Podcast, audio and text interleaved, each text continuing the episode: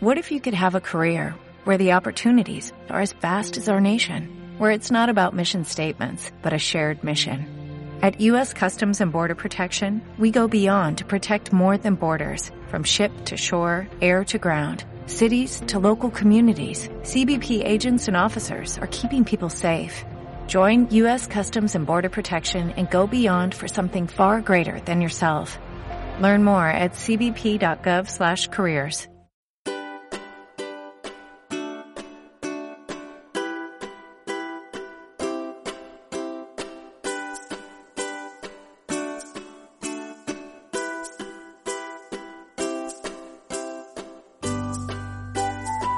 Madrid.0 Historias detrás de la historia.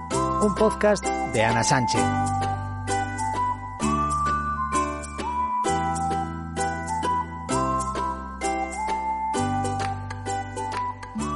Hola amigos, estamos de estreno.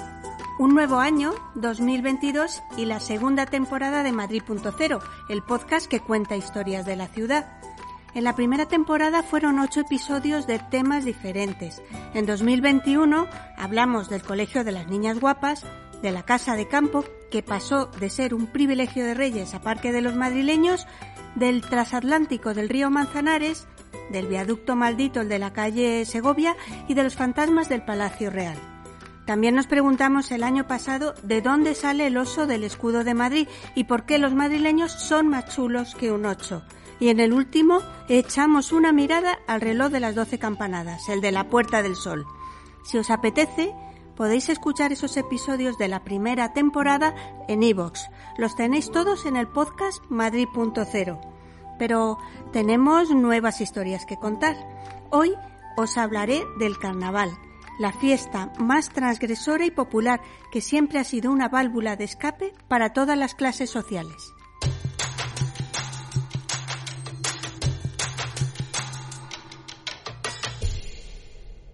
En 2022 seguimos sin vernos bien la cara. Las calles están repletas de mascarillas para esquivar el COVID, aunque la ciudad no se para. Madrid mantiene la vitalidad que buscan sus visitantes. Eso sí, extremando las medidas de seguridad y disfrutando de la cultura de la forma más segura posible. Casi sin darnos cuenta, llega febrero, el mes que acompaña a la fiesta más provocadora, el carnaval. A lo largo de su historia, el carnaval ha vivido momentos de gloria y de absoluto rechazo por los responsables políticos españoles de distintas épocas. A la dictadura franquista no le gustaba nada y fue prohibido durante más de 40 años con la excusa de evitar disturbios. Su vuelta en Madrid no se produjo hasta 1980 y lo hizo de la mano del viejo profesor, el alcalde Enrique Tierno Galván. Ya estábamos en democracia, afortunadamente.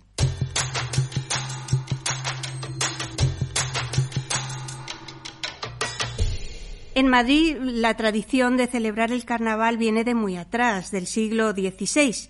Los austrias eran aficionados a las fiestas de disfraces y las organizaban en la residencia real, el antiguo Alcázar de Madrid. Este edificio, que fue arrasado por un pavoroso incendio, estaba situado donde hoy se encuentra el Palacio Real.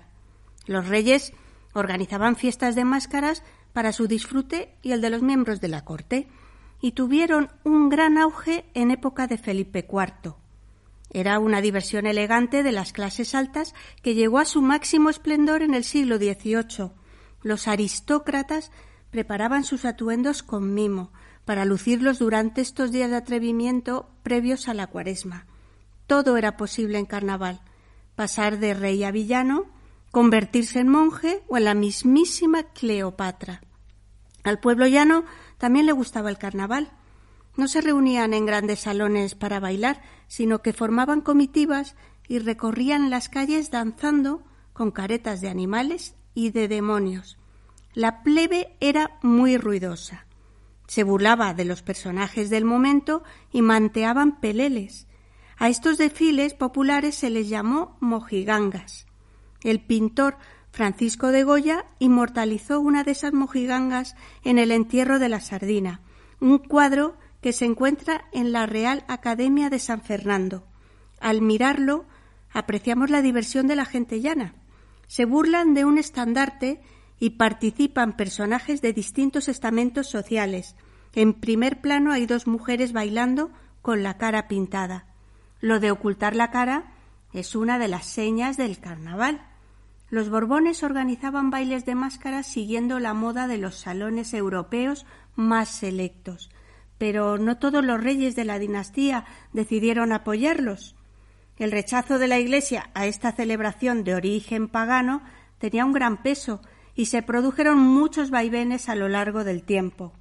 Felipe V, por ejemplo, los prohibió, y a Fernando VII le asaltaron dudas, porque primero los prohibió y más tarde los autorizó. Años después, en el primer tercio del siglo XX, el carnaval vivió en Madrid unos años de gloria. A los bailes de disfraces y las fiestas callejeras se unieron los concursos de carrozas en el Paseo de la Castellana. Acudían cientos de personas atraídas por el colorido y la alegría de las representaciones hasta que estalló la guerra civil. Una vez finalizada la guerra, la dictadura del general Franco prohibió los carnavales en España.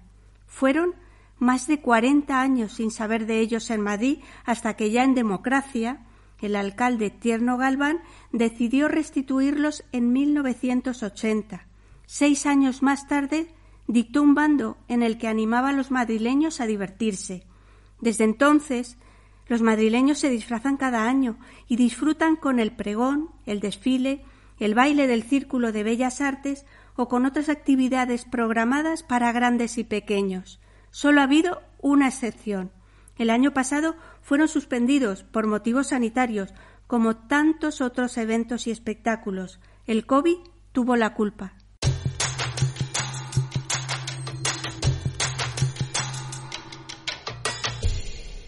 La prohibición de celebrar carnavales en España durante la dictadura de Franco se esquivó con imaginación. En ciudades como Santa Cruz de Tenerife desapareció la palabra carnaval de los carteles y pasó a denominarse fiestas de invierno. En la isla Canaria no estaban dispuestos a olvidar una celebración arraigada en su cultura de la que existen referencias escritas desde el siglo XVIII. El carnaval de Tenerife es el segundo y más conocido internacionalmente tras el de Río de Janeiro. Son famosas sus murgas, las comparsas y los desfiles y la ciudad se vuelca en la calle. Es una fiesta declarada de interés turístico internacional junto a los carnavales de Águilas en Murcia y de Cádiz. El concurso de agrupaciones del Carnaval de Cádiz reúne en el Gran Teatro Falla a comparsas y chirigotas, es un espectáculo que cuenta siempre con el respaldo del público, tanto en directo como en sus retransmisiones televisivas. La ciudad se vuelca con la música y las canciones de las chirigotas y es un momento perfecto para disfrutar del ingenio y la gracia de los gaditanos.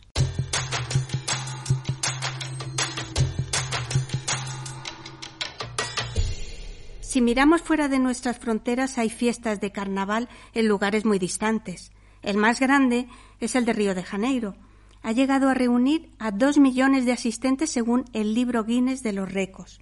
Las escuelas de samba practican todo el año para mostrar su maestría en el desfile que se lleva a cabo en el Sambódromo. Es una fiesta colorista, con ritmo, música y unos trajes espectaculares, tanto de hombres como de mujeres. El ambiente es incomparable. También es singular el de Venecia, aunque no tiene nada que ver con el de Río de Janeiro. En Venecia, las personas que quieren vivirlo intensamente se disfrazan y lucen sus trajes por las calles. Son trajes de época del siglo XVII veneciano, que les cuestan carísimos, miles de euros, y abundan las máscaras blancas, plateadas y doradas. El Gran Canal también es escenario de la fiesta por la procesión de barcos tradicionales y hay bailes y eventos. La ciudad se llena de turistas para contemplar con sus propios ojos esta manifestación cultural única de buen gusto. El Carnaval de Barranquilla en Colombia también reúne a miles de visitantes. Es un acontecimiento para el país, en el que los disfraces comparten protagonismo con la riqueza cultural. Participan cerca de 500 agrupaciones folclóricas en cada edición y ha sido reconocido por la UNESCO como obra maestra del patrimonio oral e intangible de la humanidad.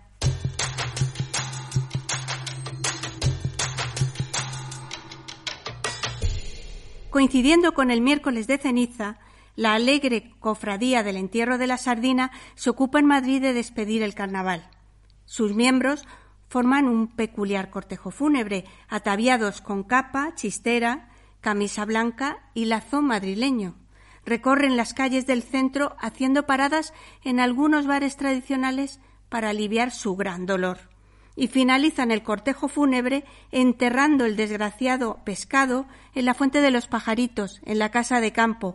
También participan mujeres vestidas de luto riguroso. El origen de esta tradición podría remontarse hasta el reinado de Carlos III. Al parecer, el rey compró un cargamento de sardinas en Santander para paliar el hambre del pueblo y cuando llegaron a Madrid desprendían tal hedor que ordenó enterrarlas en la ribera del Manzanares. Primero fue decepción y luego burla, la esencia de los carnavales.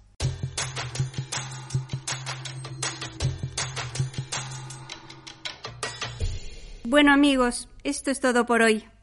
Deseo que os haya gustado este episodio de Madrid.0, el podcast que cuenta historias de la ciudad. Os recuerdo que estamos en iVoox y Spotify y ahora en Instagram. Espero que nos encontremos muy muy pronto y mientras tanto no dejéis de disfrutar de la luz del cielo de Madrid. Vale la pena.